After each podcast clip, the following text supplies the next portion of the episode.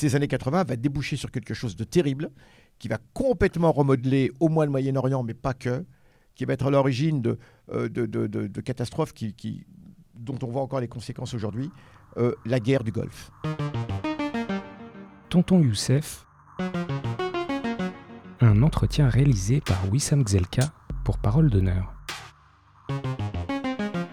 Antiracisme politique, lutte pour la Palestine. Youssef Boussouma nous raconte sa vie militante. Un podcast édité par Jean 2000. La guerre du Golfe, on va dire la première guerre du Golfe, hein, ça dépend de ce qu'on appelle la guerre du Golfe. Alors, certains disent que c'est la deuxième guerre du Golfe, parce que la première, c'était l'Iran contre l'Irak. Enfin bref. Moi, je parle de la guerre contre l'Irak. La guerre Euh, contre l'Irak. Moi, je voudrais dire que j'étais petit pendant la guerre du Golfe et toute ma jeunesse, quand j'étais petit, j'imaginais une guerre sur un terrain de golf. Je ne comprenais pas. Putain, mais- mais quel est- Pourquoi vous faites des guerres sur les terrains de golf en fait Ouais, Je- Voilà, ouais, je suis désolé pour te dire un peu, moi Ouais, dans l'esprit où j'étais à cette époque-là, quoi. Ouais, ouais, tout à fait. Non, mais c'est vrai. c'est vrai, il savait de quoi. Donc vous voyez le terrain de golf avec un gars qui fait un truc et un tank. Ça n'avait Ah pas oui. de sens. Ouais, c'était, c'était des gens qui, euh, qui, qui voulaient empêcher euh, le, le, le, jeu de golf. ouais, c'est Voilà. ça. c'est ça. Ouais, c'est maintenant, c'est la c'est guerre du aujourd'hui. golf. Il y avait ceux qui étaient pour, ceux qui étaient contre le golf. Alors Youssef, pourquoi la guerre du Golfe et l'invasion de l'Irak? Pas. Alors justement, alors, euh, alors bon, très rapidement, euh, vous, vous le savez, fa- factuellement, factuellement, l'Irak de Saddam Hussein sort complètement euh, euh, épuisé euh, de, de cette guerre contre l'Iran. Cette guerre contre l'Iran euh, qui a été faite certes par Saddam Hussein, mais complètement encouragée par les pays du Golfe, comme l'Arabie Saoudite surtout. Ouais. Hein, et, et le Koweït à l'époque, même si le Koweït aujourd'hui n'est plus le Koweït, la même chose que le Koweït de l'époque, c'est vrai. Euh, le Koweït aujourd'hui, euh, disons qu'on est un peu moins dur avec lui parce qu'il a de bonnes attitudes par rapport à la Palestine et, et il est contre les accords d'Abraham. D'accord. Mais bon, en tout cas, l'Arabie Saoudite de l'époque a poussé Saddam Hussein à faire la guerre contre l'Iran. Saddam Hussein, euh, qui, qui, euh, qui évidemment a succombé à cela par, par esprit de grandeur et autres. L'Irak se retrouve complètement endetté au sortir de cette guerre. À la fin des années 80, l'Irak se retrouve complètement endetté. Euh, endetté auprès de qui bah, Auprès des- de l'Arabie Saoudite, auprès, auprès du Koweït, parce que l'Irak a dû s'endetter pour acheter des armes. Auprès de qui? Bah, Auprès de la France, auprès de gens comme cela, etc. D'accord? Pour lutter contre l'Iran. Et du coup, alors l'Iran qui, à l'époque, a déjà l'embargo qui a jusqu'à aujourd'hui. Hein, L'Iran, depuis cette époque, subit un embargo toujours actif aujourd'hui, il faut quand même le savoir, hein, euh, qui, qui greffe complètement le budget, l'économie iranienne et autres. Toujours est-il que l'Irak, qui s'est complètement endetté auprès de l'Arabie saoudite à l'époque, hein, eh bien, au sortir de la guerre du Golfe, et c'est là où la stratégie des États-Unis, euh, on peut dire vraiment une stratégie vraiment, vraiment perverse, va intervenir, c'est que Saddam Hussein euh, voulait, évidemment, devait de l'argent à l'Arabie saoudite, beaucoup d'argent à l'Arabie saoudite et au Koweït, et euh, Saddam Hussein euh, escomptait euh, une, remise, une remise de ses dettes. En disant, regardez, l'Irak s'est battu pour, soi-disant, défendre les Arabes face aux Perses, hein, c'était le discours de l'époque. hein. donc vous pouvez me faire, une petite fleur, hein, en gros, et me faire une remise de dette. hein. Et là, l'Arabie saoudite, et on le sait, sur pression des États-Unis, que nenni, hors de question, hein, hors de question de remettre les dettes de l'Irak. Et l'Arabie Saoudite et le Koweït exigent que l'Irak de Saddam Hussein, qui était déjà complètement épuisé au plan économique, paie rubis sur ongle. Hein Euh, évidemment, Saddam Hussein n'en avait pas les moyens. Et c'est là que Saddam Hussein eh bien, euh, va évidemment euh, faire ce projet. euh, évidemment d'envahir le Koweït pour euh, qu'il qu'il voyait comme une sorte de gros coffre-fort, c'est une sorte de gros hold-up qu'il comptait faire. hein. Et euh, donc Saddam Hussein va envahir le, le Koweït pour d'une part bah, éponger, euh, éponger ses dettes avec le Koweït et en même temps bah, mettre la main sur, euh, sur, les, sur les richesses du. Koweït. Avec quand même le fait qu'il y a une vieille revendication de souveraineté sur le Koweït. Le Koweït, en fait, a été arraché comment, à l'Irak par les Anglais. Ce sont les Anglais qui ont créé le Koweït. D'ailleurs, Koweït, c'est en arabe, c'est le diminutif de Kout. Kout, c'est une ville d'Irak, à proximité. Koweït, ça veut dire la petite Kout. Hein. Et, et pourquoi est-ce que les Anglais ont, pris- ont- ont créé le Koweït? Eh bien, ils, ont, ils ont créé le Koweït pour priver l'Irak de sa fenêtre sur le golfe Persique. Justement, sa fenêtre maritime sur le golfe Persique. Vous savez, les- ces grands pays, on veut les affaiblir, on les affaiblit euh, en, en prenant possession de leur fenêtre C'est là qu'il faut regarder le dessous des cartes, les gens, où on voit à quel point la, géographie, la géographie explique tout. Vive la géographie. c'est un truc de ouf. Et le Liban, d'ailleurs, le Liban, c'est pareil. Quand, quand, la, quand la France fait tout pour créer le Liban, c'est pour priver la Syrie de sa fenêtre maritime. D'accord. Bien évidemment. Ah bah oui. Parce que le Liban était la fenêtre maritime de la Syrie. Mm. Et la Syrie, maintenant, n'a plus qu'une toute petite fenêtre, fenêtre maritime dans la région de l'Attaquier, euh, au nord, comme ça. hein. C'est pareil. Donc, on prive, on prive la grande Syrie de sa fenêtre maritime en créant le Liban. Euh, on prive le- comment le- le- l'Irak de sa fenêtre maritime euh, sur le golfe Persique. Alors, je vais citer quelqu'un que je n'aime pas parce qu'il a, il a complètement tour- retourné sa veste ensuite. C'est Yves Lacoste. euh, qui est un géographe français, mais qui, à l'époque où Yves Lacoste était encore Yves Lacoste, hein, dans les années 80, a dit une chose très intéressante parce que on dit que Yves Lacoste est le père de ce qu'on appelle la géopolitique. Ouais. Bon, enfin, c'est pas le père de la géopolitique, ça a toujours existé, hein. mais toujours est-il que euh, il avait écrit un bouquin qui à l'époque était, était très célèbre, euh, dont le titre était La géographie, ça sert d'abord à faire la guerre. Oui, oui. Voilà, la géographie, ça sert ouais. d'abord à faire la guerre, Ouais. et c'est et c'est vraiment, vraiment, vraiment euh, très, très intéressant euh, parce que c'était. euh, oui, il a complètement retourné sa veste. Oui, mais ça le fait rire, la coste, la veste, la, Ah la- la- la Oh, marque. oh, oh. French humor so French. So French. Voilà. Exactement. Il a retourné son polo aussi. Il a retourné son polo aussi, il est très drôle. Et, et, et donc, du coup, euh, du coup euh, voilà, la géographie, ça sert d'abord à faire la guerre. Donc voilà, je vous, je vous encourage absolument. Et il explique dedans quelque chose de très intéressant c'est qu'on a tout fait pour, dé- pour dégoûter les gens de la géographie. Ouais. En général, les gens n'aiment pas la géographie. Ouais. Et, et d'ailleurs, moi, moi, la géographie, j'ai appris à l'aimer en faisant de la géographie à la fac. Mm. Ben, avant la fac, je n'aimais pas tellement la géographie. Alors l'histoire, bien sûr, mais du coup, euh, j'ai fait un double cursus de géographie aussi. Euh, je me suis intéressé à la géographie. Et c'est en faisant de la géographie que j'ai aimé la géographie. Non, mais tu- Et oui, il y a plein de trucs Ah, c'est tu- passionnant. mais ça détermine tout. Moi, je lisais un euh. Rediker qui est spécialiste de la mer et qui t'explique comment la mer, en fait, ça révolutionne tout. Tu vois, et notamment en termes de déplacement. C'est-à-dire que tu sûr. peux aller cinq fois plus vite euh, et même des questions de avec un bateau, tu peux te déplacer plus vite mais aussi plus longtemps parce que si tu vas en char à l'époque, bah, il faut nourrir la bête. Ah, donc il faut que tu contiennes de la nourriture pour ta bête. Mais donc bien ça dure sûr. plus- mais c'est un sûr. truc de ouf en fait. Ah, bah, c'est pour ça que toutes les grandes fleuves sont sur des fleuves euh, Ah, bah, bien sûr. ça, quoi. Mais c'est ce qu'on, ce qu'on- voilà, on oppose, on oppose les puissances maritimes aux puissances continentales. Oui, voilà. aux puissances qui sont enclavées dans le continent et qui ont, et qui ont peu de fenêtres maritimes. Et l'histoire a donné raison, en tout cas le pouvoir aux, f- aux puissances maritimes. Bah. Et bien sûr, la première d'entre elles, l'Angleterre, Euh, enfin le Royaume-Uni. Ouais. Et l'eau porte des lourdes cargaisons pour toi. Oui, oui, non, mais ça Mais- détermine. et euh, alors, donc pour les transports, c'est une véritable révolution. Aujourd'hui, l'essentiel des transports bah, se, passe, se passe par les eaux, euh, se, passe, se passe sur mer. Et, et- et avec, avec des porte-conteneurs, euh, c'est absolument c'est le délire, hein, des porte-conteneurs géants euh, Mm. euh, qui vont de plus en plus vite. Alors ils vont tellement vite ces porte-conteneurs, il faut quand même le savoir, on a des porte-conteneurs qui, euh, qui, qui, qui vous portent maintenant des, des, des, des 30 000, 40 000, hein. mais, mais il faut savoir aussi une chose, c'est que les, conteneurs, les porte-conteneurs, hein, ces énormes bateaux, vont tellement vite qu'on peut faire du ski nautique derrière. Ah bon? Non mais c'est c'est véridique. Ah non, mais c'est véridique. Ils ont atteint une puissance absolument incroyable. Et d'ailleurs, justement, dans le cadre des économies d'énergie, là, ils disent qu'il faudrait euh, baisser un petit peu. Mais alors, si jamais on baisse la, la vitesse des porte-conteneurs, eh bien, euh, ce que vous achetez en Chine, euh, voilà, va arriver euh, encore plus, euh, encore plus. Mais voilà, faut le savoir. Alors, C'est- je, termine juste sur les Ouais, gars du ap- Je le dis parce que ça ouvrira la, la décennie 90, qui est aussi malheureusement euh, terrible. La décennie qui est aussi une deux- deuxième décennie terrible. On a deux décennies terribles, Ouais. c'est les années Et 80, J'ai l'impression qu'on s'en 90. remet à peine là euh, sur les On- théories de on gauche et on ne s'en est pas remis. Non, mais en tant Ouais. que. Dans les années 90 et tout, pour moi, c'est la fin des luttes des classes, de tous ces débats sur, même en sociologie, sur l'analyse de la société en termes de classe et tout. J'ai l'impression que là, on y revient un petit peu. Alors, Et tu regardes l'intérêt pour les jeunes, pour Marx et tout, ça tout revient. à fait raison. Et notamment grâce, à, grâce au travail que tu fais, cher. Oui, euh, non, mais. cher oui. Non, mais je Non, tiens à dire. c'est- international aussi, Bien tu vois, sûr, même aux bien. États-Unis aussi, ils notent ça, un retour de cette lecture de Bien classe. sûr, bien euh, sûr. Non, non, mais moi je suis étonné, je suis ravi la et je suis agréablement surpris euh, par, par toute cette jeunesse qu'il y a actuellement qui se réintéresse à, à- à- à- comment, à des lectures de Marx, etc. Parce que tout ça a été terminé. Hein. On disait que c'était has-been, que c'était fini, qu'il n'y avait plus rien à en tirer, que c'est. Oui, euh, la fin de l'histoire de que Fukuyama. La, bah, la fameuse fin de l'histoire de Fukuyama, évidemment. hein. Euh, c'est très très bien que toute cette jeunesse, euh, comment, que, tout- que tous ces jeunes redécouvrent Marx, redécouvrent euh, tous ces grands auteurs. Alors, euh, au, au niveau des, des lectures, je- il y a Régis Debray qui avait dit une chose tout à fait intéressante. Il avait dit, euh, Régis Debray, on n'a pas besoin de- d'avoir lu Marx pour être marxiste aussi. Ouais. Hein. Ça veut dire que, ouais, effectivement, c'est- un mode, c'est un fonctionnement de pensée. Ouais. hein, c'est une logique. En fait, c'est une logique le marxisme. C'est la dialectique, hein, le matérialisme dialectique. C'est une façon de voir l'histoire, de voir le monde. euh, par, par, par- c'est une vision systémique du monde. On voit le monde de façon systémique et non pas de façon individuelle. Donc pareil pour le racisme, pareil pour tout cela. Ouais, ouais, bien sûr. Mais je termine juste sur la guerre du. Golfe. Cette guerre du Golfe va être terrible. Elle a été rendue possible. Donc Saddam Hussein euh, finalement envahit le Koweït.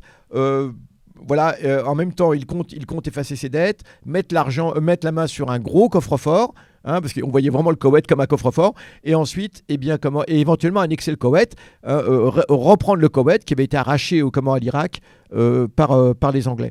Et cette guerre du Golfe, elle va être possible uniquement parce que l'URSS est hors de combat à l'époque. Et donc l'URSS ne va pas s'opposer à la guerre contre l'Irak comment, euh, euh, au Conseil de sécurité alors qu'elle aurait pu euh, mettre son droit de veto. Mm. Alors vous me direz, bah oui, mais c'était pas bien, effectivement. Oui, alors je, je ne suis pas en train de vous dire que c'était bien d'envahir le Koweït, mais je dis Mais une chose, c'est qu'il y avait eu, il y avait eu une négociation, et cette négociation était en train d'aboutir. Mm. Et, et je me souviens très bien que Mitterrand lui-même, euh, la, la France, soi-disant, voulait jouer un rôle d'intermédiaire, que l'Irak était quand même un grand, un grand client de la France. La France avait intérêt à maintenir l'Irak. Ouais. hein. Mais, mais je me souviens très bien, très bien que Mitterrand dit un seul mot et la machine s'arrête. Donc euh, depuis, depuis l'été 90, euh, la machine était en route. Même avant l'été 90, la machine était, était en route. Enfin, au moment où la guerre euh, va réellement éclater en 90, l'invasion ce sera en janvier suivant. Mais euh, toujours est-il que Mitterrand dit un seul mot. Et Saddam Hussein a lâché le mot. Il a lâché le mot je me retire du Koweït. Et en dépit de cela, la guerre a quand même eu lieu. Parce que les États-Unis voulaient absolument euh, cette guerre de toute façon. Hein. Euh, C'était bah, c'était prendre possession euh, du Moyen-Orient, euh, prendre possession de tout cela, asseoir leur dépendance. Il faut savoir qu'à l'époque, il n'y avait pas de base américaine en Arabie Saoudite. Et que grâce à cette guerre, Là, eu- on va, bien sûr, c'est ça qui va permettre aux Américains de vraiment s'installer sur place, hein, euh, de contenir évidemment, de contenir tout cela, de contenir l'Iran, etc., de mettre la main réellement dessus, hein, euh, et, et- et- et donc cette guerre du Golfe. Alors on, on y reviendra sur la façon dont elle s'est déroulée, parce que ça a été absolument terrible. C'était- une extermination abominable de population. Ouais. Bah, je me- je me- en fait, je me rappelle de. Il faudrait que je retrouve la question exacte. Il me semble que Saddam Hussein avait demandé à un responsable américain en mode Alors euh, voilà, Si j'interviens, est-ce que vous, euh, euh, si je vais là-bas, est-ce que vous allez intervenir? Et eux, ils avaient sous-entendu que non. Et lui, il avait pris comme c'est bon en fait. Exactement, c'était là le piège. Ouais. C'est pas la première fois que les Américains, que les États-Unis, euh, comment posent des pièges comme cela. C'était juste avant l'invasion du Koweït par l'Irak, et il y a une réception. Alors je ne sais plus où s'est déroulée cette réception, peu importe. Et Saddam Hussein, dans à cette réception, rencontre l'ambassadrice. C'était une ambassadrice euh, des États-Unis, et il lui pose la question de façon totalement ingénue comme cela. Est-ce que les États-Unis ont des intérêts vitaux oui, voilà, au Koweït. C'est ça. C'est ça. Et il dit est-ce que les États-Unis ont des intérêts Voilà. vitaux au Koweït Et l'ambassadrice, eh bien, euh, comment qui répond bah non, les États- les États-Unis n'ont pas d'intérêts vitaux. Ça voulait dire c'était un c'était un blanc-seing, ça veut dire Oui, c'était un chèque en l'a blanc. Vous ouais. pouvez y aller. Et c'était le piège. Ouais. Évidemment, c'était le, le, évidemment le, voilà. Alors euh, donc. euh, oui, non mais on, on est on est on n'est pas là euh, dans, dans le truc. euh, oui, c'est un méchant, euh, la, la- la que- la question n'est pas là. C'est que faut savoir, faut savoir que la destruction de l'Irak, euh, les gens n'ont pas idée. on va utiliser des, des munitions à uranium appauvri. L'autoroute de la mort. La prochaine fois, je montre, on, On montrera une ça. photo de ce qu'on a appelé l'autoroute de la mort. Vous ne savez pas ce que c'est, mais c'est quelque chose de... c'est- Je n'ai jamais vu de, de- de vision apoca- apocalyptique comme l'autoroute de la mort. Oui, Hein et, et il faut pas, il faut se rappeler que cette destruction de 20 ans de l'Irak, ça donne quoi maintenant? Ça donne Daesh, quoi. Mais c'est exactement là où je voulais en venir. C'est que tous les problèmes d'aujourd'hui prennent leur source dans cette guerre contre l'Irak. Enfin, une grande partie des problèmes. D'abord, la, destruc- la destruction de, de l'Irak, mais aussi consécutivement, euh, comment le- le- euh, comment le- l'humiliation de l'URSS, et avec on voit aussi les conséquences aujourd'hui avec euh, la guerre en Ukraine. C'est quand même une, une lointaine conséquence, hein, indé- indéniablement, quelle que soit l'opinion qu'on puisse avoir. Donc, euh, donc euh, le- les États-Unis, qui, après la destruction de l'URSS, ne disent pas finalement on va établir. Alors, le maître mot, c'était euh, un, un monde. euh, comment C'était le. J'ai oublié l'expression de, de Bush père, euh, en gros, pour dire que finalement. voilà, c'était le nouvel ordre international. Mm. Alors on disait maintenant il va y avoir un nouvel ordre international. Les gens disaient mais on ne comprend pas. Euh, parce que vous, vous punissez Saddam Hussein de ne pas avoir respecté la, la résolution de l'ONU euh, qui, qui l'enjoint de sortir du Koweït. Mais depuis, euh, depuis des années, Israël occupe les territoires occupés, ne respecte aucune des résolutions de l'ONU, et Israël n'a jamais aucune sanction. Et on avait eu cette réponse de, père- du- du- de Bush père qui disait Oui, c'est vrai, certes, mais à partir de maintenant, toutes les résolutions vont être respectées. Et bien évidemment, on le sait pas bien qu'Israël n'a jamais pas. Mais c'était- Mais c'était drôle parce qu'on savait très bien que c'était un énorme mensonge. hein. Et d'ailleurs, euh, pour le versant palestinien de cette guerre du Golfe, on en dira aussi un mot parce que Ouais. ça a été très catastrophique. Ça va mener au- aux accords d'Oslo, voilà, qui ne seront jamais respectés. Oui, oui. Et donc, et donc cette guerre du Golfe, elle va, elle va éclater. Euh, euh, ça va être en même temps une façon. Alors l'URSS qui n'existe plus, euh, donc c'est la Russie, euh, la Russie qui a donc hérité du, euh, du, euh, du, du siège au Conseil de sécurité, euh, du siège de la Russie au Conseil de sécurité, du siège de l'URSS au Conseil de sécurité, euh, est tellement tétanisée euh, qu'elle ne, fait rien. Elle aurait pu opposer son veto. Elle aurait pu opposer son veto et évidemment, elle ne le fait pas. Elle est complètement tétanisée et la guerre va, la guerre va éclater. C'était quoi alors cette autoroute de la mort là Alors cette autoroute de la mort, eh bien, c'est lorsque l'armée irakienne finalement va, va se retirer euh, du Koweït. Elle se retire, de- donc on va avoir un long défilé, euh, une longue file euh, de, de- de véhicules euh, militaires, mais aussi civils. Mais aussi civils. Hein. Hmm. Ce sont tous ces gens qui avaient suivi euh, euh, comment l'armée irakienne euh, au Koweït. Il faut dire qu'il y avait une grosse, une grosse colère contre le Koweït. Il y avait une grosse colère contre le Koweït à l'époque, qui était considéré comme cet État. alors je ne dis pas que c'est c'est justifié, chacun a, a ses- a son opinion là-dessus, mais qui était considéré comme un État qui, euh, euh, qui dilapidait euh, son argent au profit de l'impérialisme, alors qu'on a des tas de populations arabes qui auraient pu en bénéficier.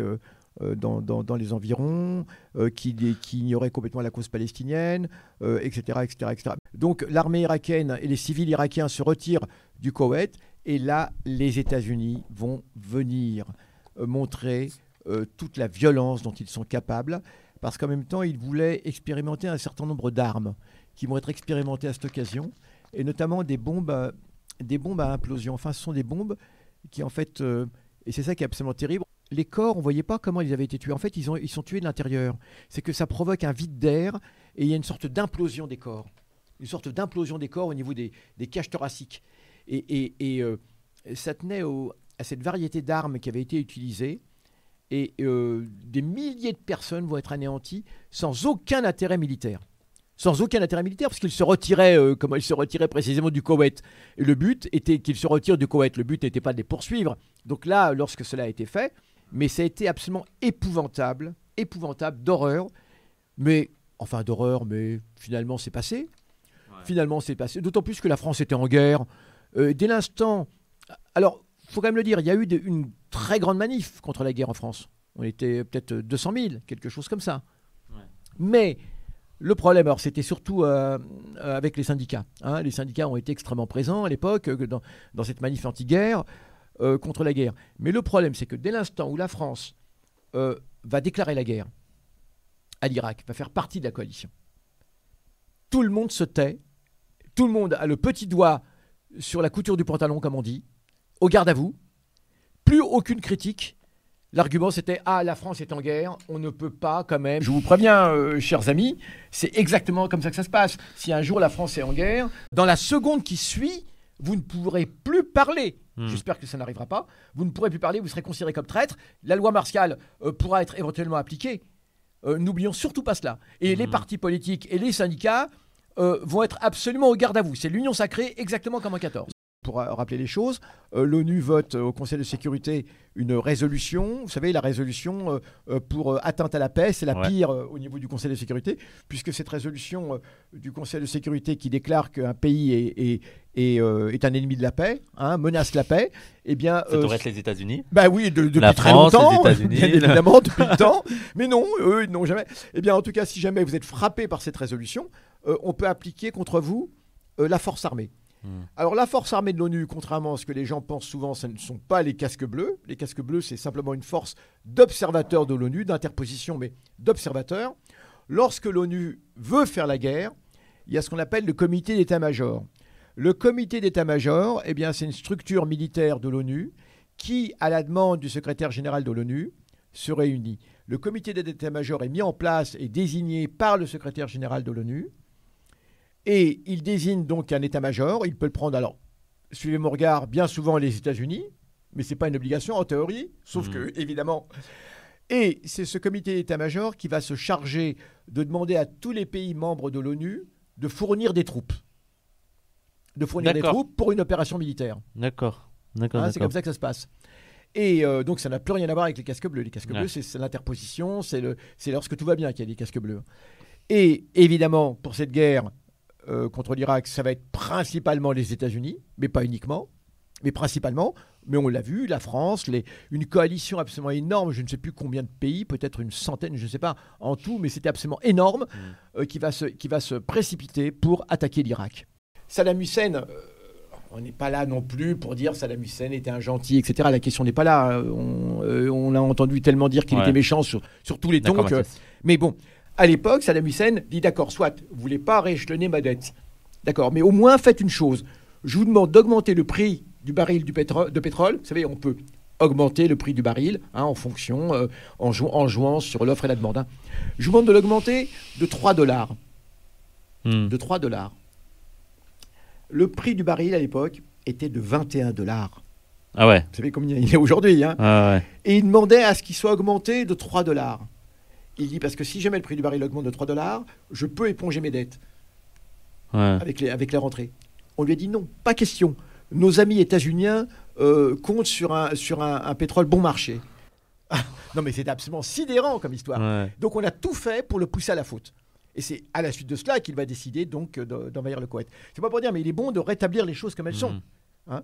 C'était absolument hallucinant cette histoire. Et toujours est-il que la guerre va donc avoir lieu. La destru- les destructions vont être épouvantables. Hmm. Bagdad en flammes. Celui qui n'a pas vu Bagdad en flammes euh, n'a rien vu. Euh, je suivais cela avec un, avec un copain, avec un, un de mes meilleurs copains, un copain marocain. Et à l'époque, bah, c'était les débuts de CNN. Et, euh, et donc CNN, le- il y avait un correspondant de CNN à Bagdad. Et ce correspondant de CNN à Bagdad était dans une, dans une chambre d'hôtel. Et il avait, un- il avait mis sa caméra sur la table de la chambre d'hôtel. Et la caméra était dirigée sur l'extérieur. Il était en bordure, euh, en, en- en bordure du Tigre, en plein Ouais. centre de Bagdad. Donc euh, il, il avait une vue euh, sur tous euh, les palais présidentiels, enfin les monuments, etc. Et, et tout ça passait en direct. Et lui était caché sous la table pour se protéger d'éventuels euh, éclats de, de- de missiles Ouais. parce que ça tirait sans arrêt. Et, et- et- et Bagdad était assailli par des centaines de missiles qui arrivaient de toutes parts, qui arrivaient de toutes parts. Et lui s'extasiait en disant Oh, c'est, fabuleux comme spectacle, on dirait Noël, on dirait Noël. Ça, ça faisait comme un arbre de Noël gigantesque dans le ciel Ouais. de Bagdad. Et, et- et lui était là, mais il voyait un petit peu, puis avec la caméra. Et nous, on était mais tétanisés, terrifiés, pétrifiés. Et, et- et- on s'est mis à pleurer. Ouais. Mon copain et euh, Mohamed, euh, qui était au téléphone avec moi, on était au téléphone, euh, lui chez, euh, chacun chez soi. Mais je me souviens qu'on pleurait. Hmm. Sans l'avoir voulu, on, on- on s'est mis à pleurer spontanément. C'était terrible. L'effondrement de l'Irak, pas uniquement l'effondrement de l'Irak, c'était l'effondrement de, de tout un monde. Et, et c'était l'effondrement du nationalisme arabe, auquel évidemment nous étions euh, partie prenante, hein, nous étions liés. Et, et- et- et- et donc voilà. Et je me souviens de, de- de ce jour comme étant absolument, absolument épouvantable. hein. C'était le, donc le, le déclenchement de cette glorieuse guerre du Golfe. Tout le Moyen-Orient aujourd'hui est la conséquence de cette guerre du Golfe, de, ce- de- de cette guerre contre l'Irak. Il faut bien, faut, faut- faut bien avoir ça en tête, en grande partie. Et Daesh? Ben, directement Daesh. Ouais. On va le voir, direct. Daesh est la conséquence directement de, de- de- de cette invasion de l'Irak et de cette destruction de l'Irak. Hmm. D'ailleurs, euh, là, je trouve qu'il y a un gars qu'il faut euh, saluer les travaux, c'est sur ça, notamment c'est Burga, qui montre comment, euh, euh, veut dire, François Burga, ouais. voilà, c'est totalement hypocrite de vouloir lutter contre Daesh sans remettre en, en question tout est, c'est, historique quoi, Oui. tout cet historique Oui, sur, oui, euh, oui, bah, sur les interventions du Moyen-Orient et tout. Oui, oui. Et, et j'ai vu que quelqu'un qui disait que euh, Saddam Hussein a été lâché parce qu'il avait écrit le, le, le Coran avec son sang.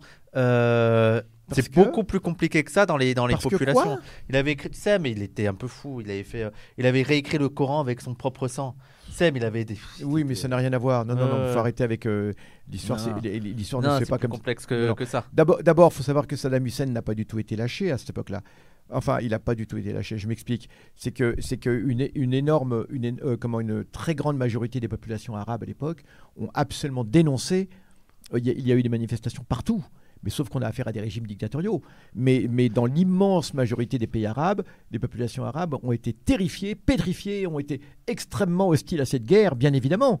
Bien évidemment, hein, et pourtant, euh, c'est le moment où l'Arabie Saoudite commence à étendre, à étendre ses filets partout dans le monde Mhm. arabe, grâce aux États-Unis, qu'ils vont exporter d'ailleurs euh, leurs djihadistes un peu partout. Voilà. Euh, Et le wahhabisme. Déjà, il l'avait fait avec euh, l'Afghanistan, parce que l'arc de la foi dont j'avais parlé avec Zbigniew. Brzezinski, c'était cela. C'était, c'est là où ils avaient inventé Ben Laden d'ailleurs. Il faut rappeler que les plus gros propagateurs du wahhabisme, c'est l'Occident. Mais bien c'est les. États-Unis. Mais bien évidemment, ça n'existait pas auparavant. Le, le wahhabisme était, Oui, c'était. était euh, une théorie euh, vraiment ma- marginale. Oui, mais, hein. c'est d'ailleurs euh, c'est Bizarat, je sais plus le, le gars que j'avais cité les gens sur le salafisme qui montrait que mais en fait le wahhabisme ne pouvait être ne pouvait émerger que pendant dans, dans, dans certaines régions de l'Arabie Saoudite où ça se restait tu sais avec tribus, bédouins et tout et que ça, ça, jamais ça ne pouvait Ah, mais- s'étendre comme ça naturellement qu'il a fallu vraiment euh, Mais il faudrait faire une émission là-dessus. Mm. On a eu vraiment un laboratoire, un, un think tank euh, états-uno, états-uno-saoudien pour fabriquer ce wahhab. C'est absolument. euh, et ça- les Américains question- pour contrer le communisme. Bah, bien évidemment, pour contrer, c'est ce que j'avais dit, l'arc de la foi, c'était cela. C'était utiliser la religion contre le communisme. Et donc, euh, les, les, les sbires états-uniens et, et leurs amis saoudiens se sont, mais je le dis vraiment, se sont réunis en se disant qu'est-ce qu'on pourrait trouver, qu'est-ce qu'on pourrait trouver dans, dans, dans l'islam qui puisse justifier hein, un tel recours. Euh, on, a, alors, on a traditionnellement, bien sûr, l'appel au djihad, le fameux appel au djihad Ouais. hein, l'appel au djihad, dont l'Empire ottoman, euh, comment que, comment l'Empire ottoman, on l'oublie toujours, euh, avait cherché à utiliser lors de la Première Guerre mondiale. Ouais. L'Empire ottoman avait appelé au djihad, hein, Ouais. puisque l'Empire ottoman euh, était, était censé être le, le représentant de l'islam. hein. Mhm. Mais d'ailleurs, juste une petite précision Oui. parce que je viens de lire un livre sur ça, sur le djihad et tout euh, au Ouais. Moyen Âge, par un gars qui en plus euh, n'a pas l'air, euh, tu se ressens dans ses écrits, n'a pas l'air euh, très euh, favorable à l'islam et tout, mais qui en même temps dans son travail montre déjà que sur tous les trucs de djihad et tout, parce que c'est son truc, il faut déjà distinguer ce que font euh, les, les- les traductions théoriques faites par des savants, même à cette époque, de ce qu'est le djihad, et les pratiques populaires qui, dis- qui se distinguaient beaucoup, tu vois, entre les- le- la théorie et la pratique, parce qu'en plus, euh, je veux dire, euh, c'était pas, c'est pas l'époque actuelle, il n'y avait pas les mêmes canaux de, de transmission et tout. Et aussi de relativiser aussi ce que disaient les théoriciens, parce qu'il y avait une forte, un fort lien avec le pouvoir. Et donc, Oui. en fait, ils remarquaient, ah bah, c'est bizarre, en fait, à chaque fois, les théoriciens trouvaient des interprétations Oui, qui correspondaient euh, aux intérêts du pouvoir. Voilà, ouais, mais tout- tu as tout à fait raison. C'est que cette notion de djihad, et n'oublions jamais, c'est le, le, le, le grand djihad, c'est pas celui-là. hein. Le grand djihad, Oui. c'est le djihad personnel. Hmm. hein, euh, djihad nafs, et, c'est le djihad personnel et, et la- l'appel à la guerre, etc. Ça, c'est le, le petit djihad, hein, d'accord? Hmm. Bon, mais en tout cas, euh, ce qu'il y a eu de, de terrible à l'époque, c'est que, c'est que donc euh, cette guerre, cette guerre, euh, cette guerre a lieu, et euh, les, populations arabes étaient évidemment totalement opposées à cette guerre, faut le dire. Euh, L'Arabie Saoudite étant, étant ses filets, essaye de justifier euh, comment euh, sa guerre. On va avoir donc le choc direct avec, euh, évidemment, l'armée irakienne ne va pas faire un pli. hein. je veux dire, on a, on a affaire à une coalition qui est absolument épouvantable. Ouais, bien sûr. Hum, euh, toutes sortes d'armes vont être utilisées contre l'armée irakienne. L'Irak va servir de laboratoire d'essai euh, d'armes absolument terrifiantes, dont celle de, dont je parlais pour l'autoroute de la mort. Hmm. Les États-Unis euh, ont utilisé à cette époque déjà des armes à uranium appauvri, il faut le savoir. Non, mais attends, déjà, parce Oui. que les gens vont dire, oh, utilisez les armes. faut rappeler que la bombe nucléaire, c'est aussi un essai, quoi. Ah, mais bien évidemment Qui n'avait aucun intérêt. Aucun, Aucun intérêt. intérêt. Donc, quand on a commis ce genre de massacre, comme on dit, on la ramène pas. Hmm. Hein, on la ramène pas. Alors, j'en viens à l'Irak, c'est exactement la même chose. On a expérimenté en Irak des armes épouvantables. Alors, d'une part, il y a eu des centaines de milliers de morts de cette, de cette invasion, Non. mais en plus, mais en plus, euh, Bush père va laisser Saddam Hussein en, en place. Pourquoi? Parce qu'il avait besoin encore de, de lui dans ses projets, en vérité. Et il va inciter Bush père à la révolte. Enfin, il va, il va inciter. Oui, on va, on, va faire, on, va, on va faire comprendre aux populations du sud de l'Irak euh, que ça y est, c'est terminé, euh, comment qu'elles peuvent se révolter contre Saddam Hussein, Mhm. notamment la région de Bassora. On a dit des chiites, mais pas que des chiites. Et c'est là qu'il va y avoir une grande insurrection dans le sud de l'Irak. Mhm. Pas uniquement à Bassora, mais entre autres, surtout, l'épicentre était vra- vraiment Bassora. Une insurrection de population chiite qui était, c'est vrai, opprimée euh, parce que minoritaire, euh, comment minoritaire ou pas minoritaire, même majoritaire, euh, comment au plan religieux. Mais en tout cas, Saddam Hussein, euh, c'est vrai, exerçait une, une oppression politique sur les, sur les populations chiites. N'oublions pas que c'est que, que c'était après la guerre contre l'Irak, contre l'Iran, hein, population Mhm. chiite qui était réputée, ce qui est, c'était faux d'ailleurs, qui était réputée être proche de l'Iran, mais ils n'ont jamais été proches de l'Iran, ils ont toujours été marqués leur, di- leur distinction. Saddam Hussein était chiite. Non, sunnite. Sunnite. Sunnite. Et il, avait une il menait une oppression contre les chiites Contre les chiites d'Irak, qui en plus étaient majoritaires. D'accord. Hein Donc les populations chiites du sud de l'Irak vont se soulever, mais pas uniquement d'un point de vue religieux, d'un point de vue social, puisque énormément de populations irakiennes sunnites également vont se joindre à ce soulèvement. Et ça, on ne le dit pas assez. Mhm. Hein, ça n'a pas été un, un soulèvement euh, sectaire, hein, euh, religieux, etc. Euh, et, et on va les laisser se, se soulever. Elles vont se soulever, mais on va permettre à Saddam Hussein d'utiliser son aviation, ses hélicoptères, pour les réprimer. Et là, la répression va être absolument terrible. La répression va être absolument terrible. hein. On parle de 200 000 morts quand même, hein, euh, simplement pour cette répression euh, euh, du sud de l'Irak. Et puis, ça va être le début du chaos pour l'Irak. Parce que non seulement cela, mais ensuite, on va imposer des sanctions à l'Irak. Un embargo épouvantable. Et le blocus sur l'Irak, il faut parler vraiment de blocus, et l'embargo, va être si terrible que même l'eau de Javel ne pouvait pas entrer en Irak. L'Irak est privé d'eau de Javel, puisqu'on disait qu'avec l'eau de Javel, avec le chlore, il peut fabriquer des armes chimiques. D'accord. Oh, il avait été accusé d'avoir utilisé l'arme chimique contre, contre les Kurdes à Halabja, lors de la guerre contre, euh, contre l'Iran. D'accord. En fait, en vérité, on n'a jamais su qui exactement des deux avait utilisé euh, l'arme chimique contre, contre les Kurdes de Halabja. hein. Ça, c'est faut le savoir. Mais toujours est-il que donc le chlore, comme le chlore ne pouvait plus rentrer en Irak, l'Irak n'avait plus les moyens euh, d'assurer l'hygiène au niveau de l'eau. Bah oui. Et là, épidémie épouvantable de dysenterie, etc. Et on évalue à environ un million de morts les conséquences de l'embargo en Irak dans la décennie des années 90. hein. Pas loin d'un million de morts, donc un, euh, une- dont une très grande proportion, ce sont des enfants. Donc nous, nous étions euh, évidemment catastrophés.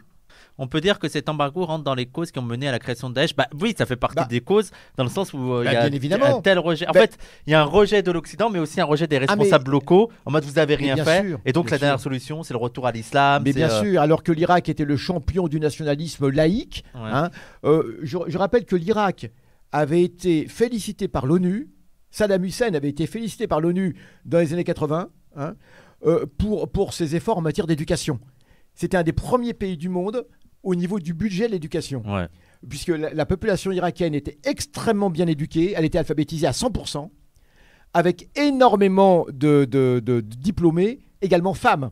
Ouais. Et au- également aussi pour l'égalité homme-femme. Ça peut paraître tout à fait étonnant. Ouais. Mais également pour l'égalité homme- homme-femme, euh, Saddam Hussein avait, avait été, avait été euh, félicité. Euh, Bah, ça me fait penser, ça me fait penser un peu aussi au, tas au cas de Kadhafi, tu vois. Oui, Où, euh, et encore une fois, euh, gros euh, dictateur, il y a 150 critiques à faire, mais c'est plus complexe que seulement. Et c'est pour ça aussi qu'il a Bah, bénéficié d'un soutien, notamment bien en termes d'alphabétisation, mais même en termes de panafricanisme et tout. bien sûr. C'était un- une sorte de sûr. panafricain qui, avait des projets de- d'union. Euh, Alors, vous dites, Sa- Saddam Hussein n'était pas tellement à l'écart, son nationalisme prenait beaucoup source dans l'islam. Ça, c'est après, justement, euh, à partir, à partir des- de, de la guerre, Saddam Hussein, de la guerre euh, contre l'Irak, Saddam Hussein va, va inscrire, euh, comment la, vous savez, le- le- la, la- la phrase du Coran, enfin, la, comment la, la- la formule du Coran, sur le drapeau irakien. D'accord. Et, et, et mais ça n'y était pas auparavant.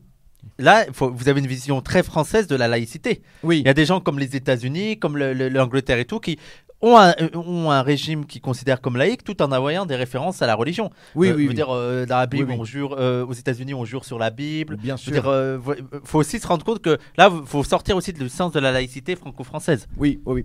Tout à fait. Et, et, d'ailleurs, bon, à mon avis, on, on va, on va, on va pas comment tout raconter, mais Saddam Hussein a voulu, d'une certaine façon, essayer de récupérer une opinion publique qui était très marquée par l'islam.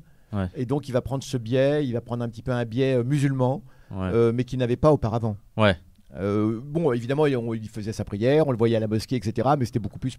D'accord? Oui, c'était le truc Voilà. classique. Mais, euh, mais c'est vrai qu'à partir de, de l'invasion américaine, états-unienne, il va, il va prendre un petit peu ce pli, mais c'était. euh, Alors, le, Le bahassisme, tout à fait, est complètement laïque. Le bahassisme, hein, la, la Renaissance. Euh, et- donc le bahassisme, il n'a pas été euh, appliqué en Algérie. Euh, c'est pas exactement le bahassisme qui a été appliqué euh, ailleurs. À chaque fois, on dit l'idéologie bahassiste, l'idéologie bahassiste. Non, non, l'idéologie bahassiste. Michel Aflaq, le fondateur du bahassisme, est un chrétien d'ailleurs. hein. Michel Aflaq est mort à Paris, justement dans ces années-là, dans les années euh, 90. Euh, euh, j'ai un copain qui, est allé le voir sur son, lit d'hôpital avec son, père qui le connaissait bien, copain libanais. Et, et comment. euh, oui, c'est une idéologie qui est absolument laïque, euh, mais ça ne veut pas dire qu'elle est athée. Voilà. Et dans, dans le bahassisme, on dit que, et c'est assez intéressant d'ailleurs, Michel Haflak avait coutume de dire, alors qu'il est chrétien pourtant, il avait coutume de dire euh, le prophète, le prophète Mohamed, c'est le prophète des Arabes. D'accord. Donc vous voyez, c'était une façon de, Ouais. de tourner les choses, hein, donc de, de montrer l'importance qu'il a pour les. Arabes, indépendamment de la religion de ces Arabes qui peuvent être chrétiens comme lui. Ou voilà. Ça, ça- bon, Michel Raflex ne s'est jamais converti à l'islam, selon euh, euh, la légende que faisaient courir euh, certains euh, frères musulmans. voilà, en- mais non, il s'est pas converti à l'islam. Alors, alors bon, bon, voilà. Donc cette, cette décennie euh, 90, elle est épouvantable. Elle est marquée par par ce, ce terrible drame de, de l'Irak, par rapport à la Palestine, l'incidence que ça va avoir directement, et ensuite on en reparlera. Bah, les Palestiniens, euh, en perdant l'URSS, ils ont perdu leur principal allié euh, au plan international. En perdant Saddam Hussein, ils perdent leur principal allié au plan arabe, faut le savoir. Ouais. Et, et donc, du coup, puisque Saddam Hussein a, a répliqué à l'invasion aussi en tirant pour la première fois des missiles sur, euh, sur Israël, des scouds sur Israël, qui n'ont pas fait énormément de victimes, mais enfin, c'était la première fois qu'un pays arabe euh, comment, atteignait, atteignait euh, donc Israël, Ouais. bon, en dépit des guerres. Euh, donc euh, voilà, les Palestiniens perdaient donc euh, le- leur principal soutien. Et comme il y avait beaucoup de critiques, des gens qui disaient mais pourquoi est-ce que l'Irak se retrouve comment envahi et, agressé parce qu'elle n'a pas respecté une résolution de l'ONU qui lui demandait de quitter le Koweït, alors qu'Israël ne respecte aucune des résolutions de l'ONU depuis 1948, et Israël n'est toujours pas, n'a jamais subi de sanctions. Et alors la réponse était la suivante oui, mais à partir de maintenant, euh, tout le monde va être obligé de respecter les, les décisions de l'ONU. Et on va avoir affaire à ce qu'on appelle un nouvel ordre international. C'était le mot à la mode, le nouvel ordre international de, de Bush père. Évidemment, on a vu ce qu'il en était. Non, c'est même, il disait le nouvel ordre mondial. Tu as tout à fait raison. Nouvel ordre mondial. Et comme il fallait quand même qu'il donne quelques billes, alors il va essayer de, de promouvoir un- une négociation de paix avec Mhm. les Palestiniens. Alors ça va commencer par une conférence, ce qu'on appelle la conférence de Madrid. Conférence de Madrid où les Palestiniens ne seront pas représentés, mais où les Jordaniens, c'était une délégation jordano-palestinienne. Ouais. Et pour traîner, pour traîner Shamir, le Premier ministre israélien, à cette table de négociation, il y avait deux choses. D'une part, euh, une dotation financière énorme de la part des États-Unis à Israël, de je ne sais plus combien, Ouais. euh, quelque chose d'énorme. hein. Mais deuxièmement, et c'est terrible, c'était la promesse que l'ONU, et promesse qui sera tenue, la promesse que l'ONU, écoutez-moi bien, allait abroger les résolutions de l'ONU qui condamnaient Israël comme étant un État raciste. D'accord. Et c'est comme ça que, pour la première fois de son histoire, l'ONU va elle-même supprimer ses propres, certaines de ses propres résolutions, hein, de façon honteuse, parce qu'elles avaient été votées, ces résolutions, par l'Assemblée générale. Hmm. Donc, eh ben, l'ONU d'autorité va décider de supprimer, et bien sûr avec la complicité des régimes arabes, Sa- euh, Arabie saoudite en tête, on va décider de supprimer ces fameuses résolutions que l'on Mhm. trouve hein, sur Internet toujours, et qui condamnent euh, Israël, qui, la- qui condamnent l'alliance euh, avec l'Afrique du Sud, qui condamnent le sionisme comme étant un racisme. D'accord. Et, et- ça faisait partie des conditions pour que Israël participe à cette conférence de Madrid. Cette conférence de Madrid aboutira à un processus qu'on appellera la conférence, comment là, le processus d'Oslo, Ah oui. les accords d'Oslo, d'accord? Et, euh, et avec, euh, avec, euh, avec quelque chose qui s'appellera Gaza d'abord, etc. Et c'est comme ça qu'il va y avoir donc un gouvernement palestinien qui va d'abord s'installer à Gaza, et ensuite. Voilà, et la suite, euh, c'est une autre histoire. Donc, d'ores et déjà, sachez-le que à à l'époque, l'Irak bah, s'enfonce s'enfonce dans le marasme total, c'est la catastrophe. Et, et tous ces gens qui étaient laïcs auparavant de l'armée de Saddam Hussein Ouais. hein, vont peu à peu se convertir. Euh, on le verra par la suite et ça va commencer, ça, ça donnera les, euh, ce qu'on appelle euh, comment le, ce qu'on appelle aujourd'hui le, le- le- le djihadisme de Daesh, etc. Dans le même temps, cette décennie elle est terrible, les décennies des années 90, puisque l'Algérie elle-même, l'Algérie elle-même La s'enfonce. décennie noire. La- On parlera la- peut-être de ça dans. Bah, la bien sûr, fois, parce que ouais. c'est aussi lié. C'est, c'est- c'est la décennie des catastrophes.